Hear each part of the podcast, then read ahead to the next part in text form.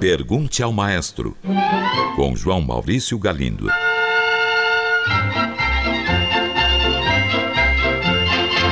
Olá, amigos. Um ouvinte pergunta: Por que motivo alguns violoncelistas solistas tocam sobre um tablado semelhante ao do maestro, enquanto outros tocam no chão mesmo? Há algum motivo objetivo para isso? Caro ouvinte, sim, há um motivo bem objetivo para isso. O violoncelo tem uma peça chamada espigão, uma haste de metal, como um espeto de churrasco, usado para apoiar o instrumento no chão. Este espigão por estar ligado ao corpo do instrumento, acaba por transmitir as vibrações sonoras para o chão. Se em vez de estar apoiado no solo, o espigão estiver apoiado numa caixa, ou seja, o tal tablado que você citou, esta caixa também vai vibrar, funcionando como um amplificador para o som produzido pelo instrumento. É por isso que muitos violoncelistas, quase todos, para dizer a verdade, pedem para tocar sobre esta caixa quando vão fazer um solo. E é também por isso que o violoncelo consegue ter uma sonoridade tão potente capaz de se igualar às grandes orquestras.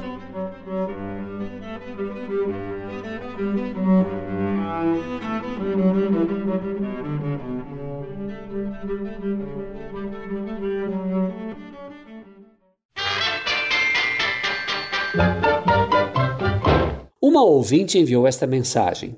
Maestro, a minha pergunta vem de uma observação que faço quando vejo o braço de um violão e o comparo com o braço de um violino, viola ou violoncelo. No violão existem aquelas marcações que ajudam o músico a localizar o local exato para extrair determinada nota. Mas nos outros instrumentos que citei, essas marcações não existem. Como isso é possível?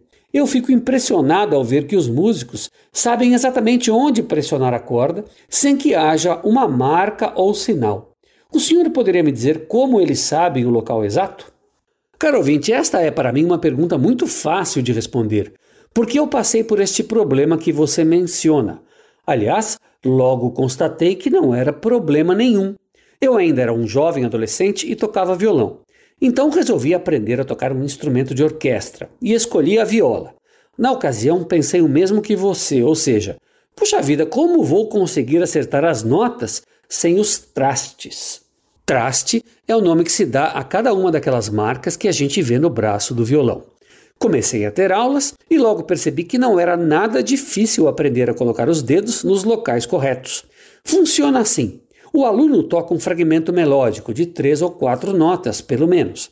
Aí ele percebe que uma ou algumas daquelas notas estão desafinadas. Então, ao repetir a execução da pequena melodia, o aluno já vai procurando o lugar certo dos dedos. Aí entra o nosso cérebro. Ele faz uma combinação entre o som que o aluno ouve e a sensação do tato produzida na ponta do dedo. Isso basta, o recurso visual é desnecessário. Assim, depois de repetir aquelas notas, os dedos começam a cair nos lugares certos.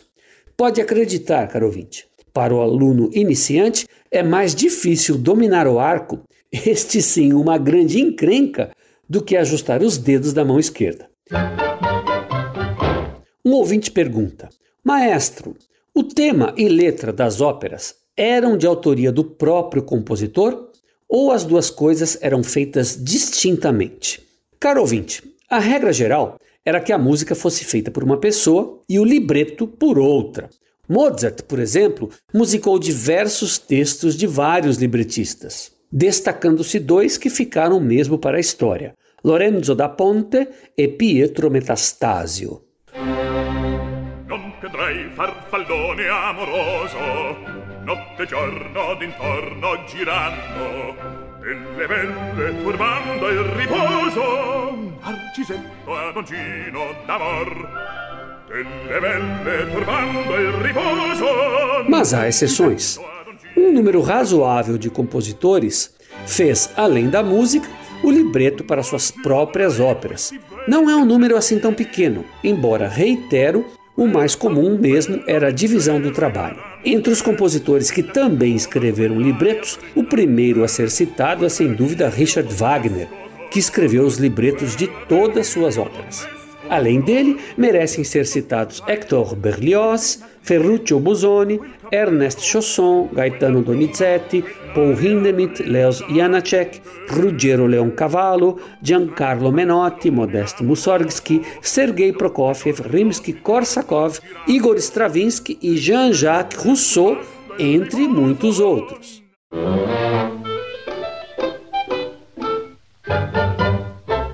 Pergunte ao Maestro, com João Maurício Galindo.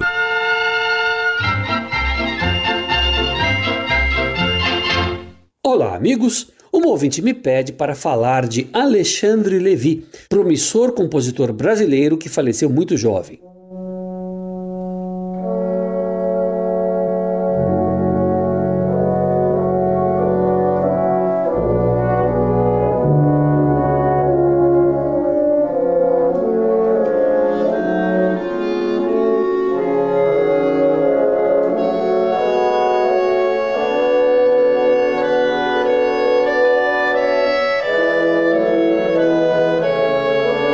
Ouvinte, Alexandre Levi nasceu em São Paulo em novembro de 1864 e faleceu também em São Paulo em janeiro de 1892, com apenas 27 anos de idade. Teve uma morte súbita, não aparentava ter qualquer doença.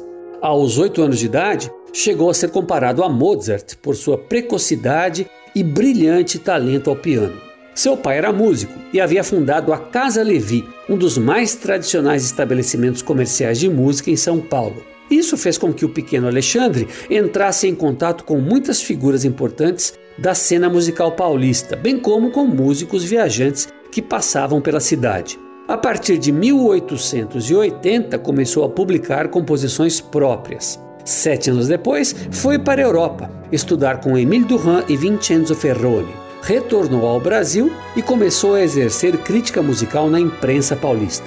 Foi um compositor nacionalista que utilizava temas do folclore brasileiro, portanto, um dos precursores desta tendência estética. O seu falecimento, ainda muito jovem, foi mesmo uma grande perda para a música do Brasil.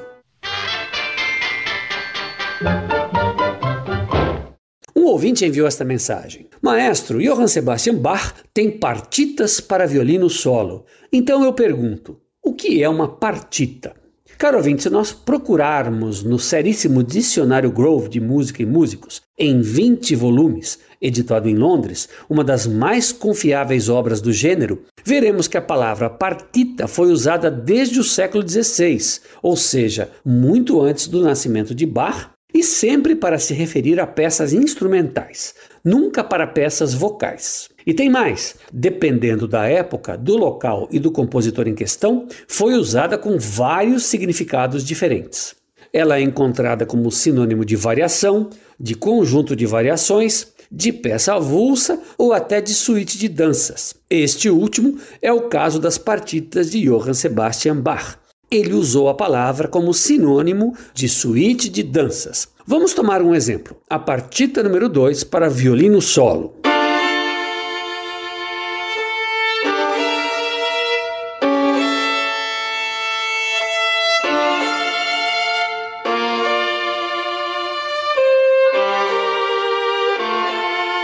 Seus movimentos são alemanda, corrente, sarabanda, giga e chacona, uma perfeita suíte barroca. O exemplo mais antigo que se conhece é do compositor italiano Vincenzo Galilei, isso mesmo, pai do cientista Galileu Galilei.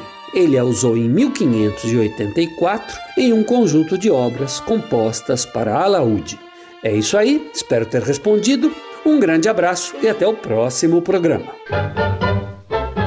Pergunte ao Maestro.